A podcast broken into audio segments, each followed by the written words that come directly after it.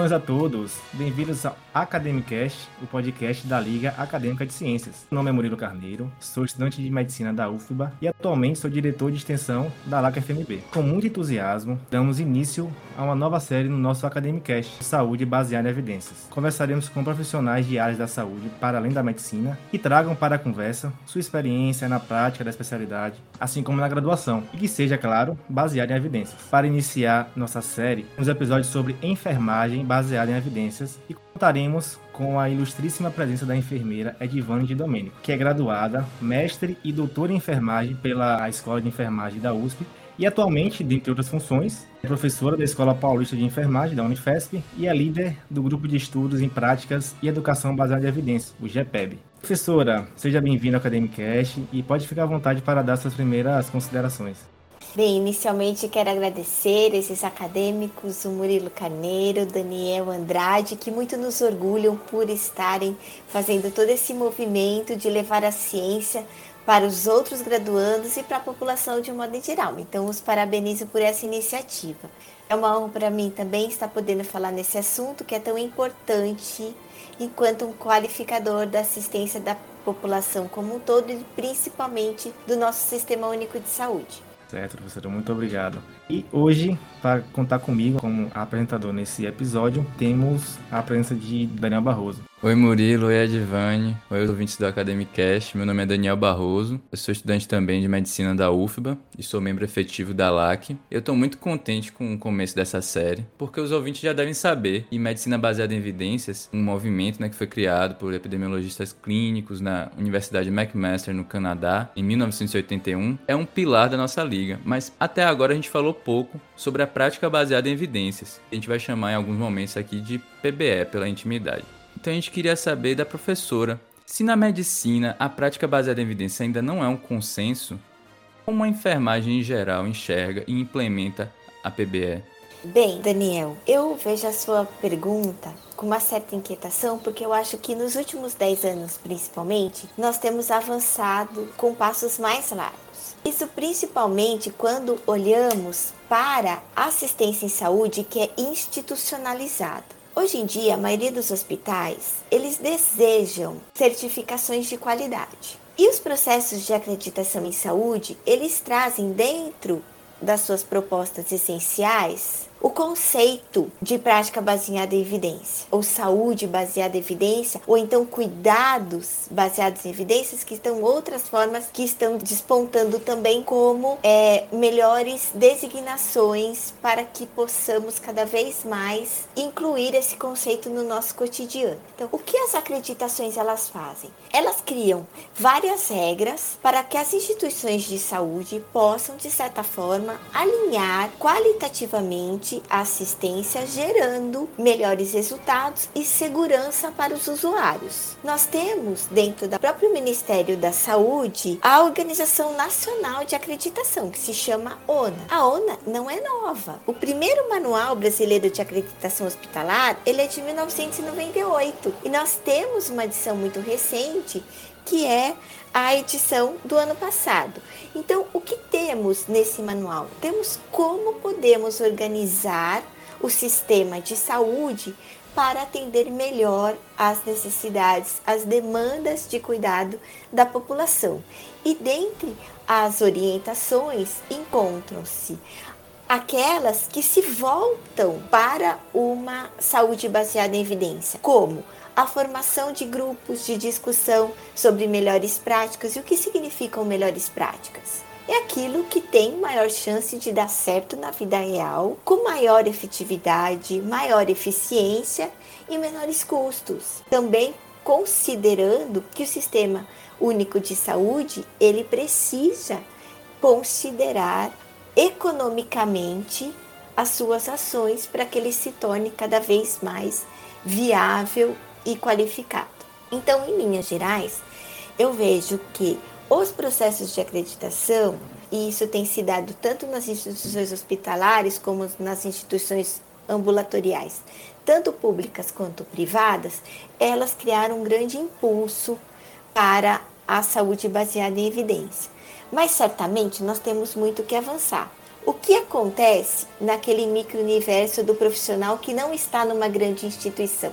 Será que aquele profissional que está no seu consultório, ele está preocupado com uma saúde baseada em evidência? Ele está preparado para trabalhar a partir deste conceito? Então, eu entendo a preocupação de vocês de trazer esse tema e acho mesmo que nós devemos discutir, porque ainda temos muito que avançar. Professor, então, nesse sentido, é, desse profissional ser preparado para atender, para atuar baseado em evidências, como é que está a graduação em enfermagem nesse sentido? Ela está preparando o profissional a sair praticando, é, caso, nas suas práticas baseadas em evidências?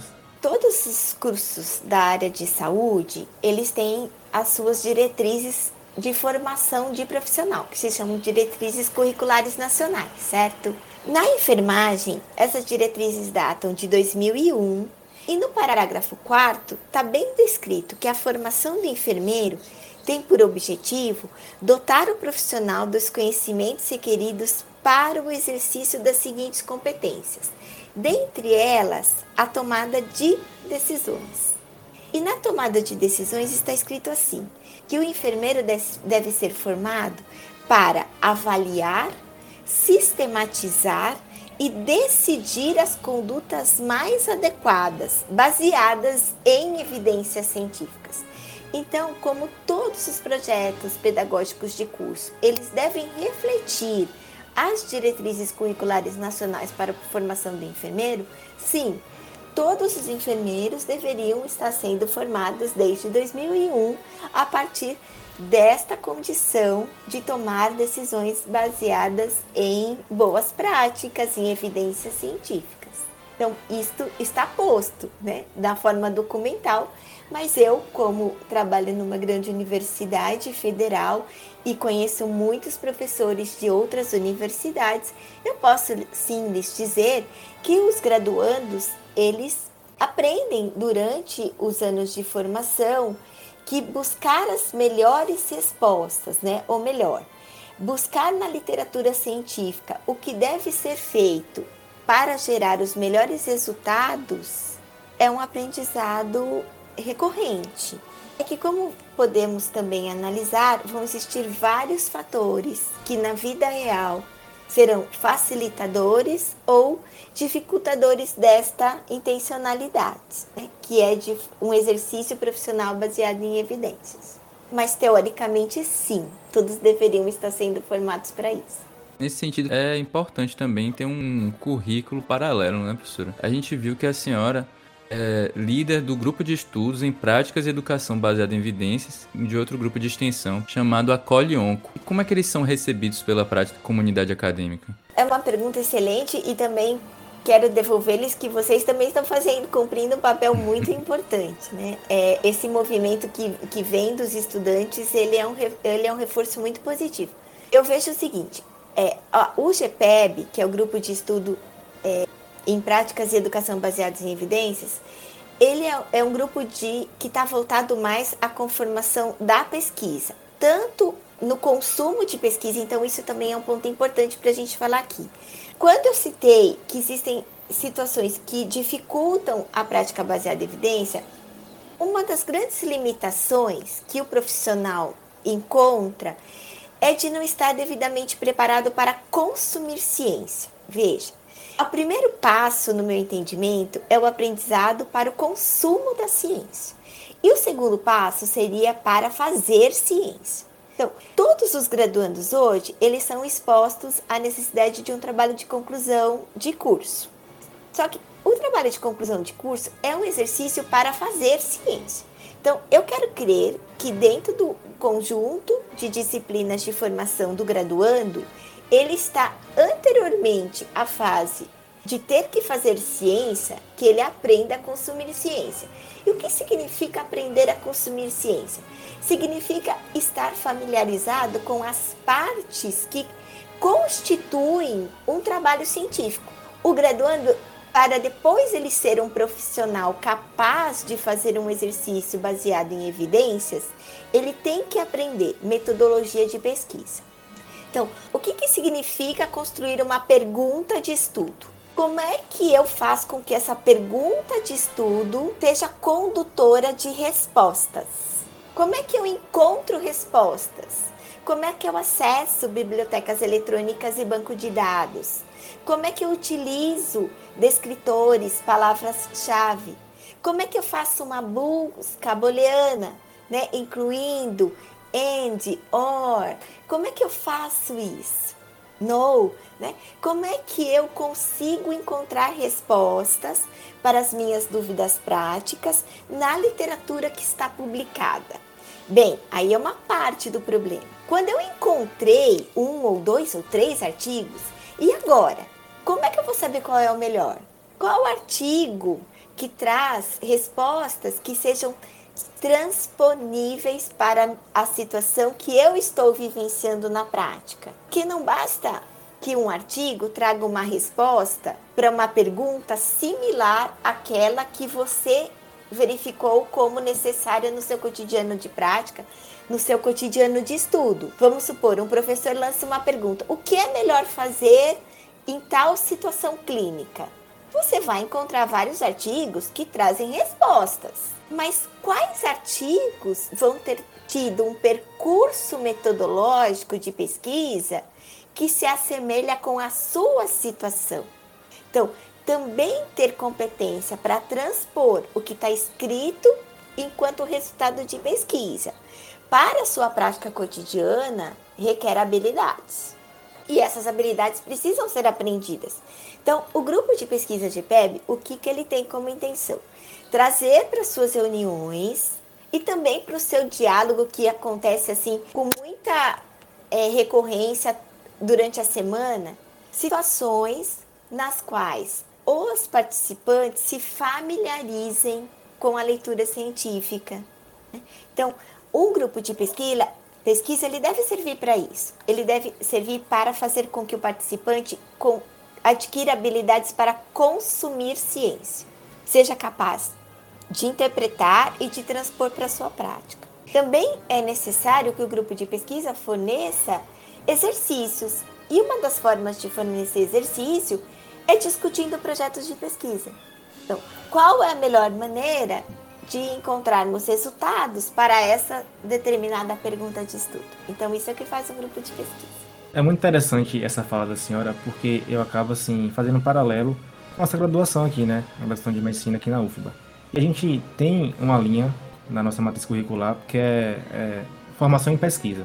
Então, a gente tem praticamente três matérias de pesquisa nos quatro primeiros semestres do quarto ao oitavo, a gente tem uma matéria de TCC, TCC 1, 2, 3 e 4, no, no, do quinto ao oitavo semestre. E aí a senhora falando dessa parte de como ensinar né, o, o aluno, o graduando, a pesquisar, a saber é, procurar os termos, o que ele está querendo encontrar na literatura científica. A gente vê, vê essa parte, né? Tipo, quais são as bibliotecas que estão indexadas, os artigos, a gente vê isso, a gente vê esses é, descritores de saúde tudo mais. Só que, em vista que, assim, a gente não vê que é uma prática tão inserida ah, nos nossos acadêmicos mesmo, nossos colegas principalmente, a gente vê que tá tendo algum, vamos supor, algum errozinho nisso daí. Então, como é que a senhora acha que pode tornar a prática baseada em evidências, ou, ou pelo menos, assim, um fomento a você ir atrás dela nos estudantes durante, durante a graduação para que eles sejam profissionais da saúde que tenham a, a prática deles baseada nisso? Interessante pergunta, Murilo. É, o Daniel mencionou o programa de extensão Acolhonco e eu acho que aqui eu posso misturar as duas coisas para trazer um exemplo bastante prático para sua pergunta. É ideal nós criarmos ou favorecermos um cenário de aprendizado, tá bem? Então, eu, eu acredito que tanto professores como estudantes, eles podem se reunir numa instituição assistencial com uma instituição assistencial. Seria então um hospital escola, um hospital conveniado ou ambulatório conveniado, né, que é a minha prática, ela é muito mais voltada para atenção hospitalar e ambulatorial, e ambulatorial no sentido que o paciente crônico, né, o paciente com câncer, é um indicador de qualidade que ele permaneça sendo cuidado em ambiente ambulatorial e não hospitalar, porque isso de certa forma vai trazer maiores complicações para a sua própria saúde e vai também interferir muito no seu cotidiano de vida.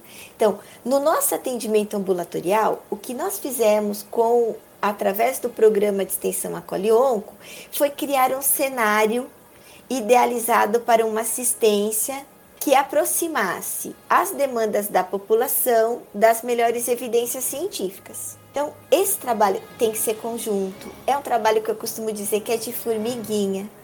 Se você tem que ir construindo passo a passo, mas ele acontece, vai ter uma hora que vai estar tá lá, todos os elementos vão estar integrados. E quais elementos são esses? O cultivo é um trabalho interprofissional, né? multiprofissional. Então, as equipes elas devem estar integradas. Se nós trabalhamos com o conceito de cuidado centrado no paciente, não é tão difícil trabalhar em equipe, porque todos os profissionais deverão estar preocupados em buscar as melhores evidências para aquele paciente e a sua família. E daí já começa um ambiente propício para isso, porque haverá discussão que o tema, é, o tema mais importante será o que, que é melhor para o paciente neste momento? Qual é a opinião da ciência, ou seja, o que cada profissional encontrou buscando referências na literatura? Qual é a opinião do próprio paciente e da sua família? Para o paciente é viável? Para o paciente é aceitável? Quando a gente trabalha com a saúde baseada em evidência, estas perguntas que eu estou agora exemplificando para vocês são muito importantes. Então, além daquilo que eu encontro nos artigos científicos, nós devemos nos questionar: isso é viável e aceitável para o paciente e para a instituição? Isso continua sendo viável e aceitável? E para o trabalho integrado da equipe, isso também é viável e aceitável? A evidência que eu encontrei na literatura, ela tem como ser transponível na integralidade ou não? Podemos fazer parte dela. Então, veja, tudo isso vai demandar uma discussão que se os, os profissionais, os estudantes, eles estiverem sincronizados no cuidado centrado ao paciente, isso não vai ser tão difícil assim. Entenderam como é que isso pode funcionar na vida real? Não precisa ter um momento de discussão, vamos discutir a saúde, a prática baseada em evidência. Não, isso vai estar no dia a dia.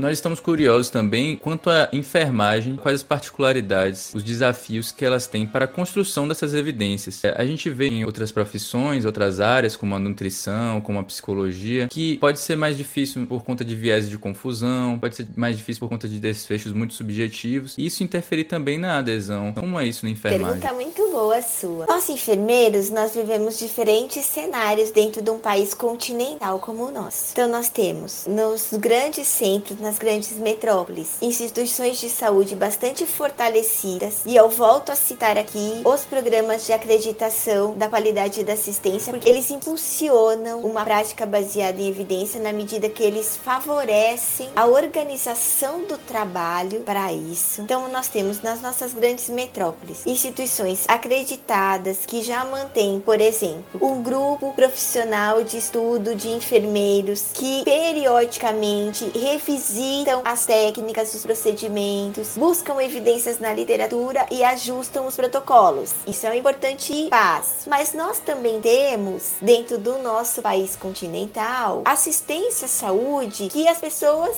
se prendem ainda a livros didáticos, aquilo que aprenderam quando estavam na formação universitária. E a própria instituição não age como uma força motivacional para que a assistência melhore. O que, que eu quero trazer para vocês? Que para nós enfermeiros, que temos a nossa grande força de trabalho, ainda vinculada a instituições empregatícias, nós temos sim uma grande dificuldade relacionada à cultura organizacional, à própria baixa expectativa da população em receber os melhores cuidados. Olha o que eu estou falando para vocês agora. Como que a nossa população se comporta reivindicando qualidade de assistência? Quanto mais baixa baixa essa reivindicação, menos o profissional e a instituição se veem obrigados a ter uma assistência de excelência. Isso, na verdade, é muito entristecedor do nosso cenário. Então, nós temos várias forças que agem a favor e contra. Então, nós enfermeiros que estamos trabalhando com pesquisa, por exemplo, nós desfrutamos no nosso país de muitas revistas que são mencionadas no exterior como excelentes revistas para as boas práticas. Que orgulho para nós. Mas se nós formos considerar a dimensão do nosso país, quantos enfermeiros usufruem de tudo isso? Acho que não a maioria. Então vivemos aqui diferentes realidades.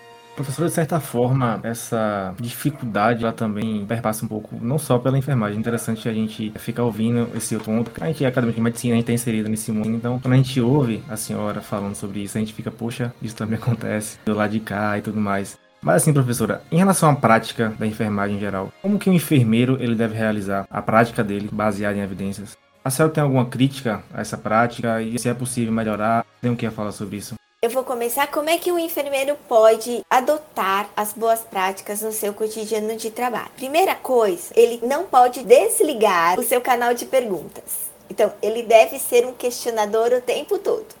Então, tem uma pergunta que eu costumo ensinar para os meus graduandos e residentes. Você deve se questionar a todo momento: eu estou fazendo melhor? Literatura científica vai ter a mesma opinião que eu estou agora apresentando? Isso já é um primeiro passo. Então, aquele profissional que desliga o seu senso crítico do que está fazendo, ele está fadado a fazer uma prática assistencial reiterativa, de má qualidade e muitas vezes perigosa para o paciente. Aquele profissional que faz essa pergunta pergunta que parece muito simples, mas é a pergunta que vai desencadear todo o processo de busca. O que eu estou fazendo é o melhor? Este que fez essa pergunta, ele vai ter que então buscar uma metodologia para encontrar uma resposta. Então, ele vai ter que estar familiarizado, como já disse, com bibliotecas eletrônicas, com banco de dados e assim ele vai selecionar um, dois, três artigos para responder aquela pergunta. O que eu tenho acompanhado, inclusive na literatura científica voltado para as boas práticas é que ele deve encontrar o que ele tem. Então, o melhor é formar pequenos grupos. Gente, hoje nós temos tantos recursos digitais para isso. O próprio WhatsApp, que é tão fácil. Cria um grupo de interesse. Então, profissionais que trabalham em determinada instituição, enfermeiros, eles podem. Ah, eu sou amiga da fulana que trabalha em tal andar, eu sou amiga do ciclano que trabalha em outro andar. Vamos constituir um grupo. E eu ponho a minha pergunta pergunta questionadora lá. Quem tiver tempo, energia de encontrar primeiro, ótimo. E aí o segundo desafio é ler, é fazer aquelas perguntas que eu já disse para vocês que são fundamentais. É viável o que eu estou lendo, né? A evidência é viável? A evidência é adequada para resolver este problema que eu estou identificando? A evidência foi aceita pelo paciente e pela família? E a evidência tem capacidade de gerar resultado positivo? E depois eu vou ter que medir isso isso, tá bem? Então, eu acho que às vezes a gente também pode tomar iniciativas que a gente não dependa dos outros enquanto instituição, gestores vocês estão tomando uma iniciativa que é própria, né? Não tem docentes ali dizendo o coordenador do curso obrigando vocês a fazerem isso. Então, veja, nós também temos um livre-arbítrio aqui que a gente pode direcionar a favor da inovação, a favor de um bem comum. Da nossa própria educação. Uh -uh. Nesse sentido, como é que a senhora vê a enfermagem baseada em evidências em relação às outras práticas das outras áreas de saúde? Como fazer um paralelo entre as duas? Essa pergunta é muito interessante porque eu acho que o primeiro passo é respeitabilidade. E essa respeitabilidade, eu não estou falando só de um profissional para com o outro, é uma respeitabilidade do profissional para consigo. Eu estou exercendo a minha profissão da melhor maneira possível? Acho que esse é o primeiro ingrediente esta pergunta, ela vai de certa forma mobilizar no indivíduo um novo modo de ser no trabalho. Quando eu adquiro um novo modo de ser no trabalho, eu começo a ser notado pelo outro profissional. E aí eu acho que isso vai contaminando todo mundo. Se eu trabalho ao lado de um médico que ele trata todas as pessoas da mesma maneira e eu percebo isso, é lógico que ele está mandando uma mensagem para mim. E se eu percebo que ele não consegue diferenciar as condições condições clínicas, emocionais, familiares de um paciente em relação ao outro, ele está me mandando uma mensagem. Uma mensagem de um cuidado padronizado, pouco realístico, praticamente insensível. E assim vice-versa. Se o médico me vê também como enfermeiro, apenas cumprindo as minhas rotinas, sem ter envolvimento com as condições clínicas, emocionais, sociais de determinado paciente, sem me envolver com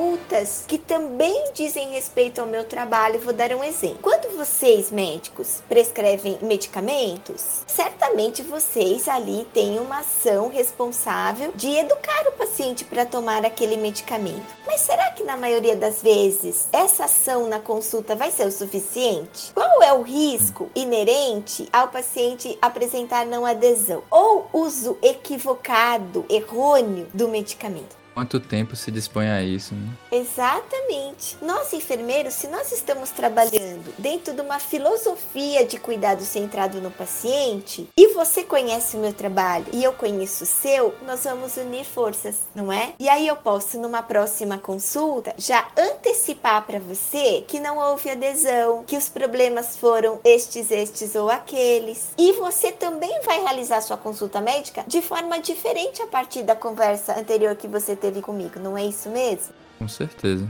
Então, esta aliança que se constrói no dia a dia é que faz com que a saúde baseada em evidência, ela seja única, não precisa ser do profissional XYC, ela será de todos, porque todos têm a mesma intencionalidade, cuidar da melhor maneira professora, com essa mensagem final que a senhora deixa, né? Todo mundo trabalhar junto, cuidar junto. A gente agora está se encaminhando para o final do nosso episódio. A gente gostaria de agradecer imensamente a senhora, a senhora ter disponibilizado seu tempo para estar aqui conversando com a gente, falando sobre enfermagem baseada em evidências. A gente queria saber se a senhora tem mais alguma mensagem para deixar para nossos ouvintes. Eu agradeço muito essa oportunidade final, porque eu vou terminar dando um exemplo de prática baseada em evidências. Então vamos lá. No ano de 2020, eu orientei uma dissertação de mestrado de uma pós-graduanda chamada Rúbia Cristina Bossa Chevenck, e o estudo dela foi de validação de um instrumento que avalia qual é a tendência para o trabalho baseado em evidência de profissionais da saúde. Essa pesquisa reuniu 305 participantes e dentre esses participantes antes, nós tínhamos enfermeiros, fisioterapeutas, médicos, biomédicos, nutricionistas, farmacêuticos, psicólogos e fonoaudiólogos.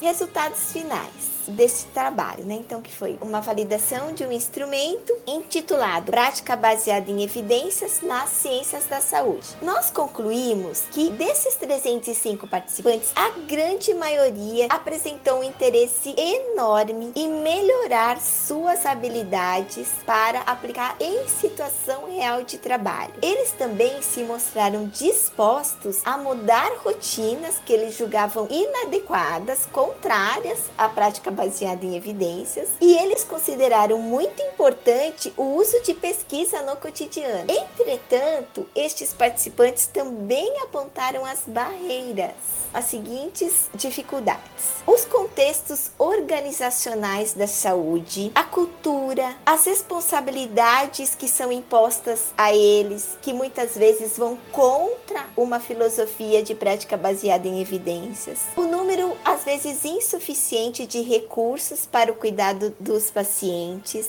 e também que eles, além de todas essas dificuldades externas, que eles também gostariam de ter um aprendizado reforçado na identificação e avaliação dos resultados de pesquisa que se nos artigos científicos. Então eu estou aqui encerrando com vocês dizendo que as nossas pesquisas mostram que nós temos sim um cenário com profissionais que estão dispostos a inovar e dar esse passo tão importante de trabalhar de acordo com as evidências científicas, mas que nós também temos que ter um olhar amplo sobre as dificuldades, senão nós vamos continuar desfavorecendo essa inovação. Muito obrigada, meninos.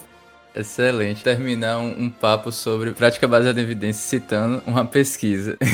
Professora, fico muito feliz da sua participação aqui. A senhora tem alguma rede sua ou dos seus trabalhos você gostaria de deixar para a gente poder acompanhar, o público poder acompanhar? O programa de extensão Colhão tem um Instagram que tem a finalidade de levar literacia em saúde, letramento em saúde para pacientes, para a comunidade em geral em relação ao câncer. Então, a Colhonco está lá no Instagram. Será um prazer para mim ter mais seguidores.